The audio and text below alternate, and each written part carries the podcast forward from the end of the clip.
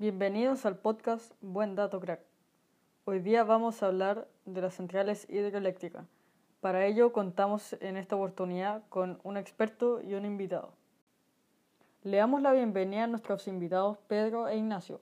Pedro es un experto en el tema, nos explicará qué es y cómo funciona, mientras que con Ignacio hablaremos de cómo han sido sus dos meses trabajando en una central.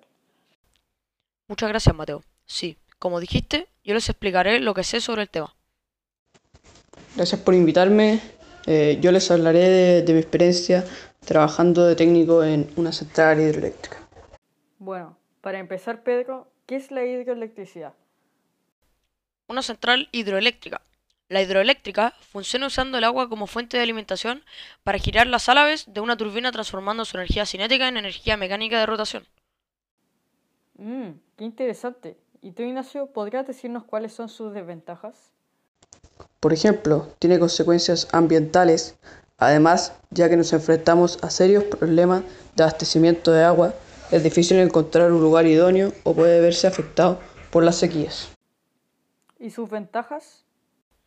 Esa pregunta es fácil. Si lo pensamos, no requiere combustible, es limpia y no contamina el aire, ni el agua. Además, los costos de mantenimiento y explotación son bajos.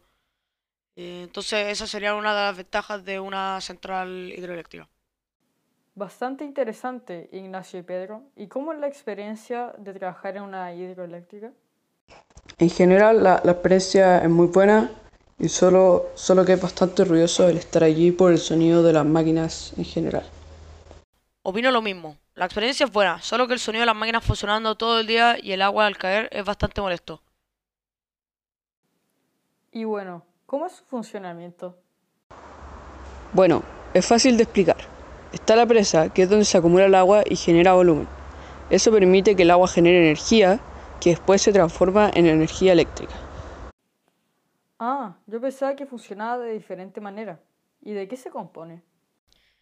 Mira, se componen de cinco piezas. eh, la entrada, la turbina, el generador y también la central eléctrica, obviamente. Y la red de transporte también, que es la encargada de transportar la electricidad. Y entonces la presa se sitúa en el curso de un río, donde acumula agua para formar un embalse. Y como dije antes, el agua actúa sobre los álabes de la turbina, transformando su energía cinética en energía mecánica de rotación. Muchas gracias por venir, por informarnos de todo este mundo de las centrales hidroeléctricas. Y gracias a todos nuestros auditores por habernos acompañado en nuestro programa Buen Dato Crack. Hasta aquí, adiós.